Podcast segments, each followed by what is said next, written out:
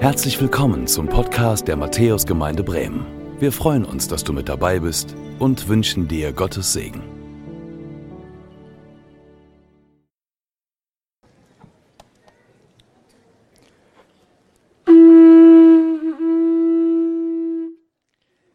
Hört alle her! Wir haben so viel Großartiges mit unserem wunderbaren Gott erlebt. Er hat uns als großes Volk wachsen lassen. Als Erinnerung habe ich, als Gott das in Ägypten gemacht hat, Sand mitgebracht aus Ägypten. Denn Gott hat unserem Vater Abraham versprochen, dass seine Nachkommen so unzählbar werden wie der Sand am Meer. Und das hat Gott geschenkt. Aber die Ägypter, die haben uns versklavt. Wir mussten schwer arbeiten, wir haben schwer gelitten und deshalb flehten wir zu Gott, dass er uns retten und befreien möge. Und mit Mose hat Gott durch seine wunderbaren, beeindruckenden Taten uns aus der Sklaverei in Ägypten befreit. Und dann hat er sogar das Meer. Gott hat das Meer geteilt für uns, dass wir mit trockenen Füßen, weil der Sand am Boden, Meeresboden getrocknet war, konnten wir durchs Meer gehen. Und als Erinnerung habe ich mir extra eine Muschel aufgehoben, dass ich das nicht vergesse, dass Gott uns durch das Meer geführt hat. Und dann hat Gott die Armee des Pharao, die uns vernichten wollte, hat Gott vernichtet. Gott hat für uns gekämpft und wir konnten einfach zuschauen. Und Gott hat auch wunderbar für uns gesorgt in der Wüste. Am Tag sahen wir ihn in einer Wolkensäule. In der Nacht sahen wir ihn in einer Feuersäule. Er war immer bei uns und er hat uns versorgt. Er hat uns Wasser zu trinken gegeben in der Wüste. Er hat uns Manna, das Brot des Himmels gegeben. Und als wir richtig Hunger auf Fleisch hatten, hat er sogar Fleisch geschickt mit Wachteln. Und alle hatten so viel Fleisch, dass uns das aus den Ohren wieder rausgekommen ist. Und Gott war auch sehr barmherzig zu uns. Er hat uns immer wieder vergeben. Wir haben immer wieder gegen ihn rebelliert. Das Schlimmste für mich war, als wir dieses goldene Kalb gegossen hatten und alle anbetend darum gelaufen sind, obwohl wir 40 Tage vorher Gott persönlich begegnet waren. Wir haben Gottes Stimme mit eigenen Ohren gehört. Er hat uns zu uns gesprochen. Und es war so beeindruckend. Und 40 Tage später haben wir das getan. Und Gott hat uns vergeben. Gott hat uns immer wieder vergeben. Und dann hat uns Gott in dieses wunderbare Land geführt. Und die Menschen hier waren uns feindlich gesinnt. Und wir hatten viele Kämpfe, aber Gott hat uns immer den Sieg geschenkt. Den größten Sieg für mich hat uns Gott in Jericho geschenkt. Diese uneinnehmbare Stadt mit diesen riesigen Mauern, die so stark befestigt war. Und Gott hat uns den Sieg geschenkt. Er hat uns gesagt, wir sollen sechs Tage um die Stadt schweigend herumgehen. Und am siebten Tag sind wir siebenmal herumgegangen, ohne ein Wort zu sagen. Und dann mit einem Mal bliesen die sieben Priester in die Witterhörner. Und die Stadtmauern fielen ein. Wir konnten die ganze Stadt zerstören, weil Gott uns den Sieg geschenkt hat. Und dann, ich werde es nicht vergessen, dieser eine Kampf, als die Feinde so viele waren, dass wir das gar nicht an einem Tag den Kampf besiegen konnten. Sie waren auf der Flucht, sie wären abgehauen. Und dann hat Gott für uns die Sonne angehalten. Und wir konnten noch fast einen ganzen weiteren Tag hinterher und haben einen großartigen Sieg gehabt. Das alles hat Gott uns geschenkt und hat uns wunderbar versorgt. Die ganze Zeit war er bei uns. Und wir haben so viel Gutes erlebt. Und jetzt geht es um die Zukunft. Jetzt ist die Frage, seid ihr bereit, auch seinen Willen weiterhin zu tun? Seid ihr bereit, auch das restliche Land, das Gott uns versprochen hat, zu erobern. Und seid ihr bereit, Gott von ganzem Herzen, von ganzer Seele, von ganzer Kraft, mit all eurem Denken zu dienen? Ich, Josua, ich will das tun.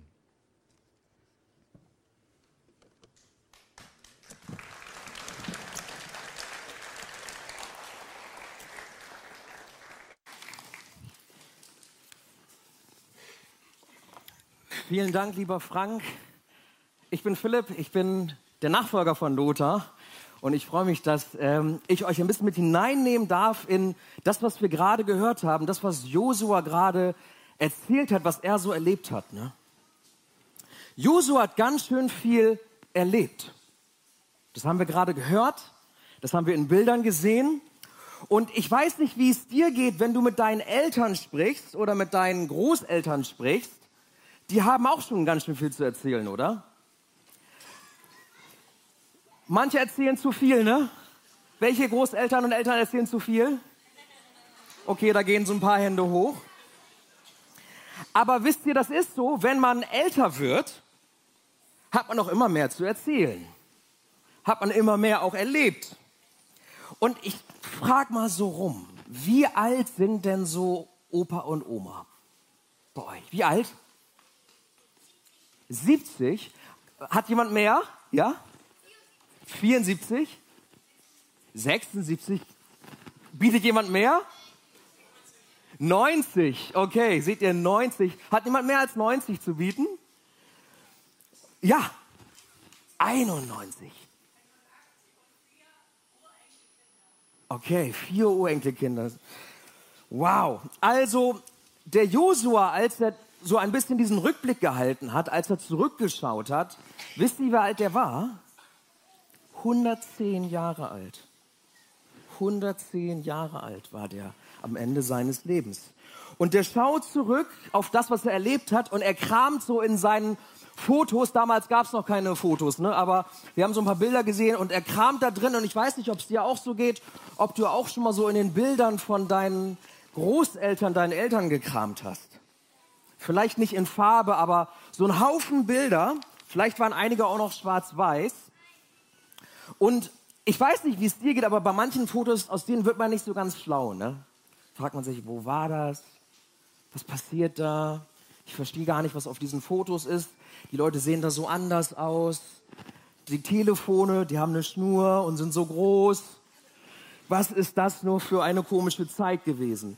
Und der Josua geht auch sozusagen so seine Fotos durch, wie wir das mit unserer Familie manchmal machen, vielleicht heute eher auf dem Handy, ne?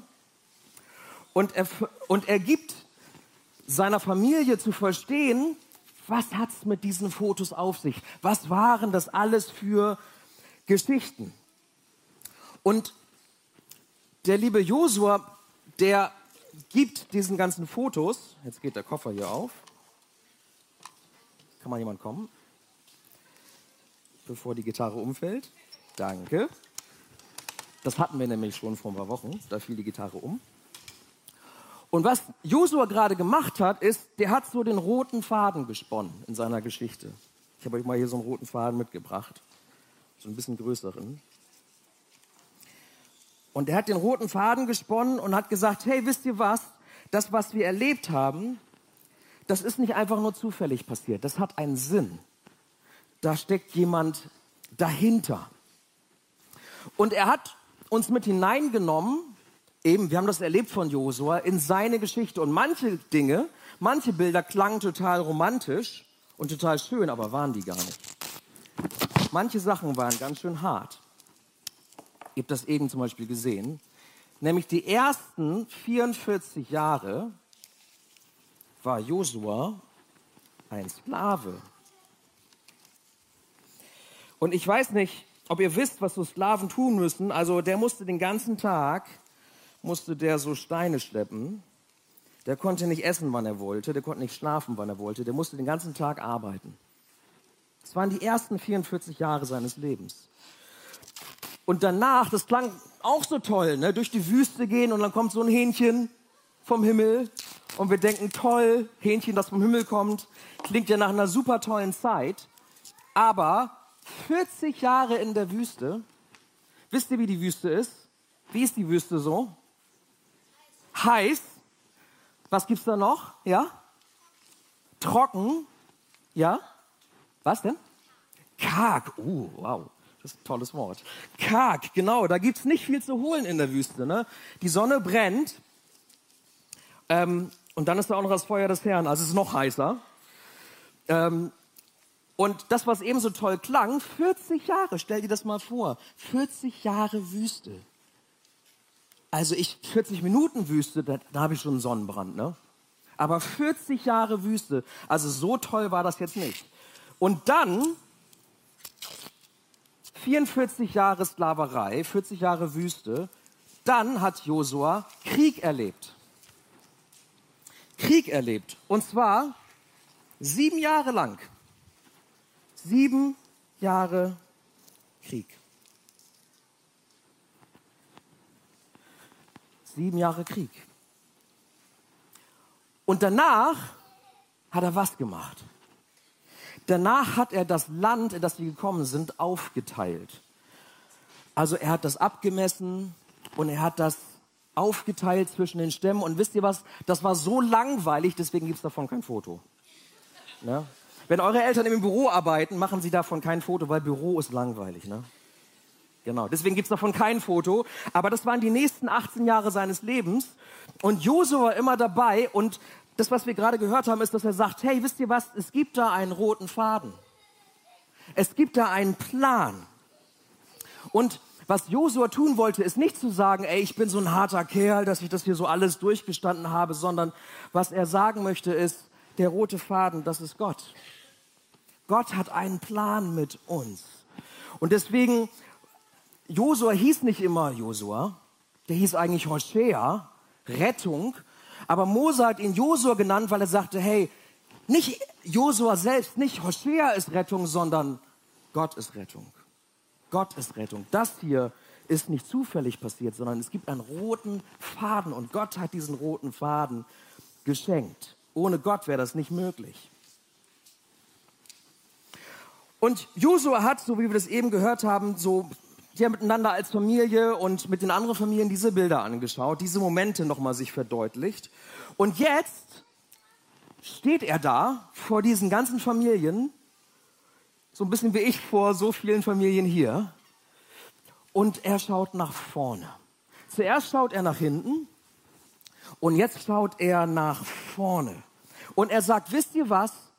Ich habe diesen roten Faden gesehen in meinem Leben, in unserem Leben. Deshalb habe ich mich entschieden, ich und mein Haus, ich und meine Familie, wir wollen Gott dienen. Wir wollen, dass dieser rote Faden, dass Gottes Plan, dass das weitergehen darf. Wir wollen, dass Gott weiterhin in unserem Leben ist. Und deswegen wollen wir Gott dienen. Und er fragt die Familien, ich frage euch, wollt ihr das auch? Kennst du den roten Faden in deinem Leben? Wenn du zurückschaust oder wenn du auf die Bilder schaust, auch die hier ausgehangen sind, erkennst du den roten Faden Gottes in deinem Leben. Und wisst ihr, was die Familien, die tun das in dem Moment? Sie schauen zurück, sie überlegen vielleicht auch und sagen, ja, das wollen wir auch. Auch wir wollen ihm dienen. Der Herr ist unser Gott, antworten sie ihm. Wichtig ist, dass wir uns dafür entscheiden. Wichtig ist, dass wir uns dafür entscheiden, dass Gott unser roter Faden sein darf. Und wir, wissen, wir lesen später in dieser Geschichte von Josua in Vers 31, dass sie sich entschieden haben. Da steht nämlich, Israel blieb dem Herrn treu, solange Josua und nach ihm die führenden Männer des Volkes lebten. Das heißt, die Familien haben sich an dem, in dem Moment haben die gesagt, ja, wir auch.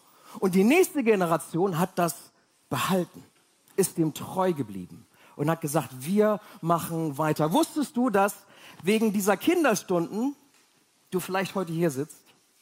Weil deine Eltern in so einer Kinderstunde waren, weil deine Großeltern in so einer Kinderstunde waren, weil sie gesagt haben, wir und unser, unser Haus, unsere Familie, wir wollen Gott treu bleiben. Und deswegen bist du vielleicht heute hier. Entscheidet euch heute, sagt Josua, und sie entscheiden sich. Und ich möchte euch, die ihr hier seid, als Familien heute fragen, wie entscheidet ihr euch? Wie entscheidet ihr euch für die nächsten 50 Jahre, wir für Kinder? Damit das geschieht, wie entscheidet ihr euch als Familien? Und ich hoffe, dass ihr auch sagt, hey, auch wir als Familie, die nächste Generation, wir wollen diesem Gott dienen. Und ich möchte dir drei Dinge mitgeben zum Schluss, wie das ganz praktisch aussehen kann. Und du wirst merken, das ist vielleicht gar nicht so schwer. Das erste, hey, lest die Bibel miteinander zu Hause. Und wenn Mama und Papa das vielleicht nicht initiieren, dann kannst du aus dem Kindergottesdienst nach Hause gehen und sagen, erzählen, was für ein Bibelvers heute es im Kindergottesdienst gab. Dann kannst du das Gespräch anfangen. Aber viel cooler ist es, wenn Mama und Papa das Gespräch anfangen und erzählen, was ihr Lieblingsvers ist zum Beispiel. Das zweite ist, ihr könnt miteinander beten. Ihr könnt Danke sagen für den Tag und ihr könnt beten für vielleicht die, denen es nicht so gut geht und für das, was ansteht, wo ihr sagt, oh, wie wird das morgen in der Schule? Ich weiß nicht so genau, ich habe meine Hausaufgaben nicht gemacht. Papa, bitte bete für mich und mach meine Hausaufgaben. Das dritte ist, ihr könnt miteinander singen, hey. Wisst ihr was, als Josua damals durch das Lager gegangen ist, wisst ihr, was er gehört hat zur Abendessenzeit? Gesang. In den Zelten haben die miteinander gesungen. Psalme gesungen, Lieder gesungen über Gott und diesen roten Faden in diesen Liedern nochmal so betont und gesagt, wisst ihr, hey, da gibt's was, was wir nie vergessen wollen. Gott ist gut, Gott ist treu, er liebt uns und er wird das auch in Zukunft tun. Und das haben die sich zugesungen. Deswegen mache ich euch Mut. Liebe Eltern, liebe Großeltern, Wort, Gebet und Gesang, was damals in den Hauskinderstunden lief, das könnt ihr heute immer noch tun. Wir wollen euch dazu zurüsten, da wird Katrin mehr zu erzählen, aber beherzigt das für die nächsten 50 Jahre Wir für Kinder. Hier in Bremen-Hochding und darüber hinaus dort, wo ihr jetzt seid, überall in der Republik. Amen. Lasst mich beten. Vater im Himmel, und so danken wir dir dafür, dass du einen roten Faden erkennen lässt. Wenn wir in die Bibel schauen, dann ist das dein roter Faden für die Menschheit von der Schöpfung bis in die Ewigkeit, spannst du diesen roten Faden auf. Und wenn wir auf unser Leben schauen, auf unsere Geschichte schauen, wenn wir Opa und Oma, Mama und Papa fragen, dann dürfen wir erkennen, du hast einen Plan. Und wir danken dir von Herzen, dass du diesen Plan hast für unser Leben. Wir danken dir von Herzen, dass du, dass dieser rote Faden nicht aufhören muss, sondern dass du weiter mit uns Geschichte schreiben möchtest. Und wir bitten dich, dass das stattfindet in unseren Familien und dass wir mit unseren Häusern, mit unseren Familien und dort, wo wir hingehen, sagen, ja, wir wollen dir dienen. Und wir danken dir dafür, dass du würdig bist. Wir danken dir dafür, dass du ähm, diese Geschichte mit uns schreibst und das tun möchtest, dass du uns dazu gebrauchst. Und wir bitten dich, dass du jeden Einzelnen gebrauchst, uns Kinder, uns Erwachsene, uns Großeltern und uns als Matthäus-Gemeinde. Und wir danken dir für deine Treue und für das, was du noch mit uns vorhast. In Jesu Namen. Amen. Danke fürs Zuhören. Wir hoffen, dass du heute inspiriert und ermutigt wurdest durch Gottes lebendiges Wort. Unser Gebet ist, dass es viel Frucht bringt. Weitere Infos findest du unter www.matthäus.net.